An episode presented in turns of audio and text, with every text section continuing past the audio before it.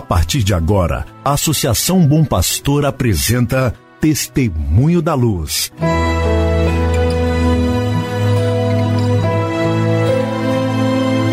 Com a palavra, o arcebispo de Montes Claros, Dom João Justino de Medeiros Silva. Tudo por causa de um grande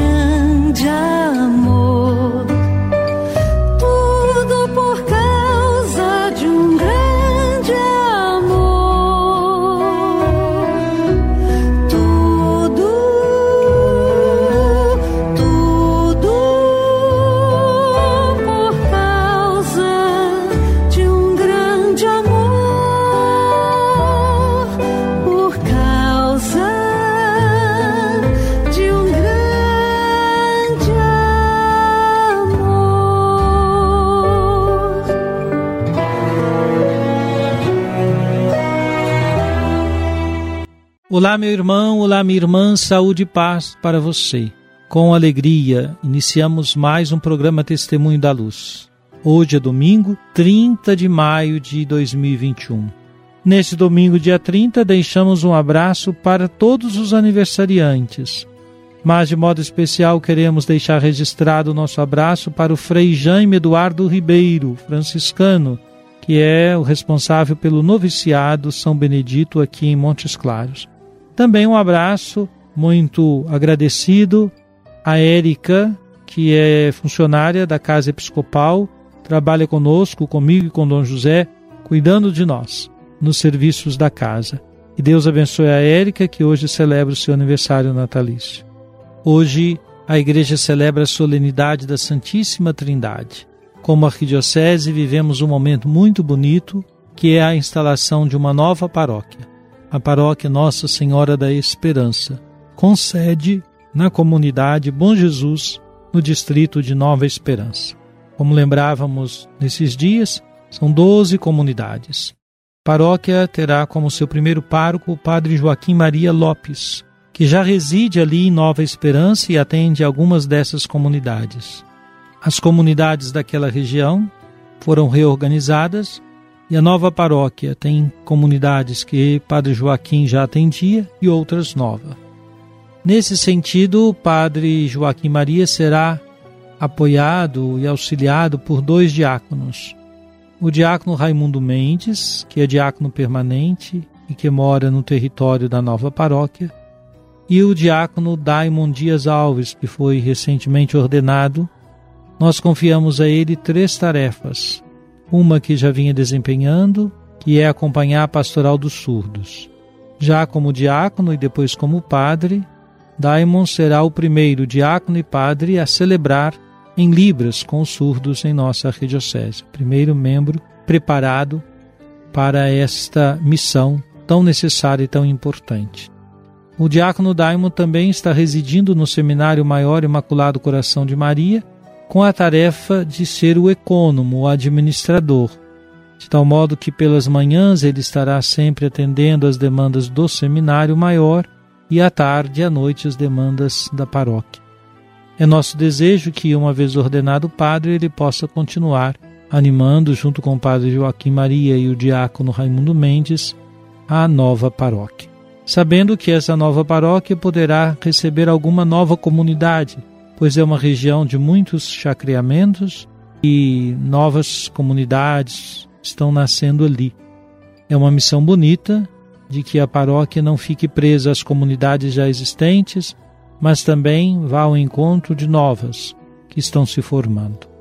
Peço, portanto, a oração de todos vocês, que vivamos este domingo da Santíssima Trindade, essa alegria especialíssima de ver nossa Diocese crescer com a instalação de mais uma paróquia.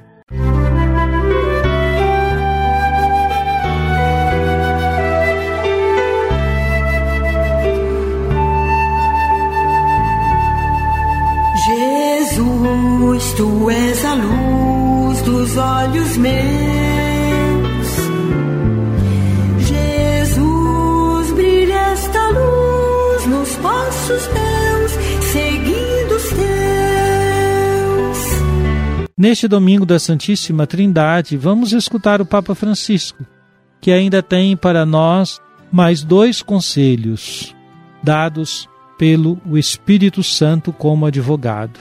Ontem nós ouvíamos o primeiro conselho, que é vive no presente.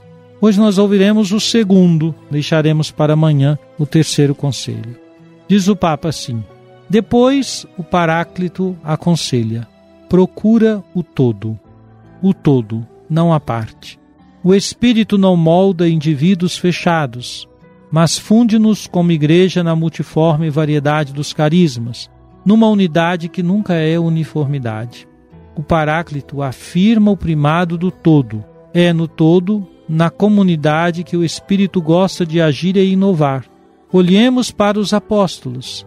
Eram muito diferentes entre eles. Por exemplo, havia Mateus, um publicano, que colaborara com os romanos, e Simão, chamado Zelote, que a eles se opunha. Tinham ideias políticas opostas, visões do mundo diferentes, mas, quando recebem o Espírito, aprendem a dar o primado não aos seus pontos de vista humanos, mas ao todo de Deus. Hoje, se dermos ouvidos ao Espírito, deixaremos de nos focar em conservadores e progressistas, tradicionalistas e inovadores, de direita e de esquerda se fossem estes os critérios, significava que na igreja se esquecia o Espírito.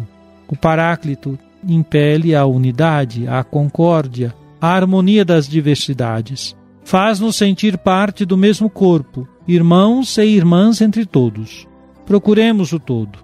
O inimigo quer que a diversidade se transforme em oposição e por isso faz com que se torne ideologia. Devemos dizer não às ideologias sim ao todo. Meu irmão, minha irmã, está aí o segundo conselho que o Papa Francisco indica, dado pelo Espírito Santo Paráclito, e sussurra em nossos ouvidos uma palavra para nos aconselhar. Se ontem ouvíamos o primeiro conselho, vive no presente, escutamos hoje o segundo, procura o todo, o todo, não a parte. O bispo que me recebeu no seminário em Juiz de Fora gostava de dizer assim: chamava-se Dom Juvenal Roriz. Ele dizia: a igreja não tem partido, porque ela não pode ficar com uma parte, ela há de escolher o todo. O todo aqui no sentido da comunidade. Ainda que ela tenha que se colocar do lado dos pobres, não é uma opção que exclua os outros mas é sempre na perspectiva de incluir a todos. Nesse sentido, a indicação do Santo Padre é muito importante. O Espírito quer a unidade, a concórdia, a harmonia. E se pensamos diferente, devemos saber encontrar o caminho da convivência, do respeito à possibilidade de pensar de modo diferente.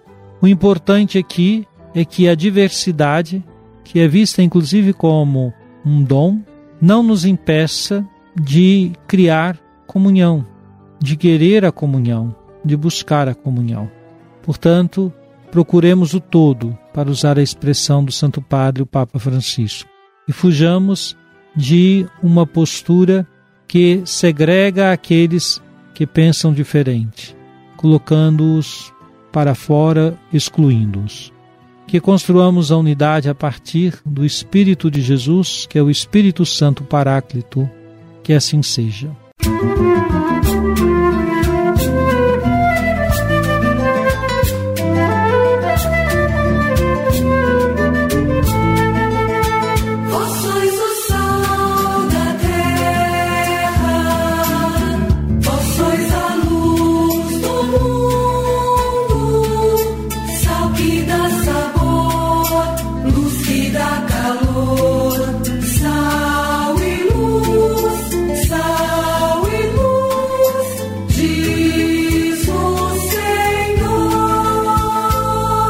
Oremos, ó Deus, nosso Pai, enviando ao mundo a palavra da verdade, o Espírito Santificador, revelastes o vosso inefável mistério. Fazei que, professando a verdadeira fé, reconheçamos a glória da Trindade e adoremos a unidade onipotente. Por nosso Senhor Jesus Cristo, vosso Filho, na unidade do Espírito Santo. Amém. Venha sobre você, meu irmão, sobre sua família, sobre sua comunidade de fé a bênção de Deus Todo-Poderoso, Pai, Filho e Espírito Santo. Amém.